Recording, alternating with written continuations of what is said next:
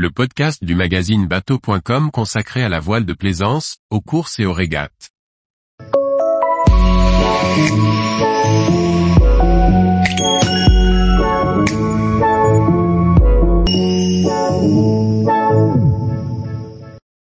Réglage de grand voile, le vrillage et l'incidence.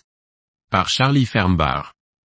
Pour bien naviguer, il faut réguler la puissance de ses voiles. L'incidence et le vrillage d'une grand voile sont les principaux outils pour limiter la gîte. Voici une procédure à mettre en place lorsque le vent forcit et que la gîte augmente.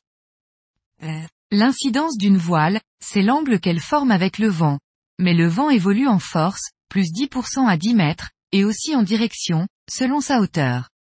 C'est pourquoi il est nécessaire de faire évoluer l'incidence de la voile selon la hauteur, c'est ce qu'on appelle le vrillage.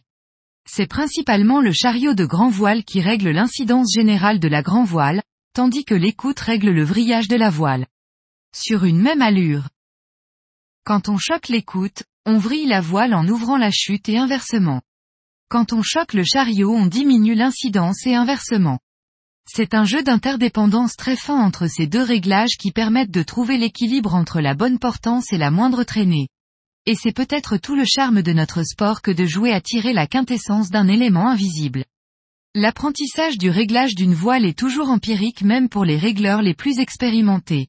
Pour vous y entraîner, commencez par vous installer convenablement à la barre afin de percevoir toutes les sensations. Puis bordez votre grand voile et votre chariot par étapes en observant le speedo. Quand la vitesse diminue, c'est que vous êtes probablement allé un peu trop loin. Voici une petite procédure chronologique à mettre en place quand le vent forcit au cours de la journée comme c'est souvent le cas en été avec la brise thermique. Ainsi vous éviterez de transformer cette belle navigation en une lutte contre un bateau qui se couche à chaque risée et qui peine à remonter au vent. Lorsque le vent forcit et que la gîte augmente. Ainsi l'équipage est sous le vent, commencez par les inviter au vent.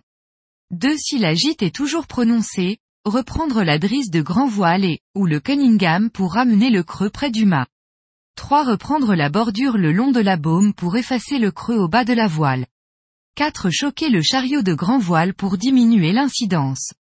5. Choquer l'écoute de grand voile pour augmenter le vrillage. 6. Si la gîte est encore excessive, prenez un riz. C'est souvent beaucoup mieux pour le confort et les performances.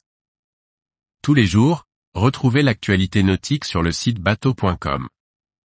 Et n'oubliez pas de laisser 5 étoiles sur votre logiciel de podcast.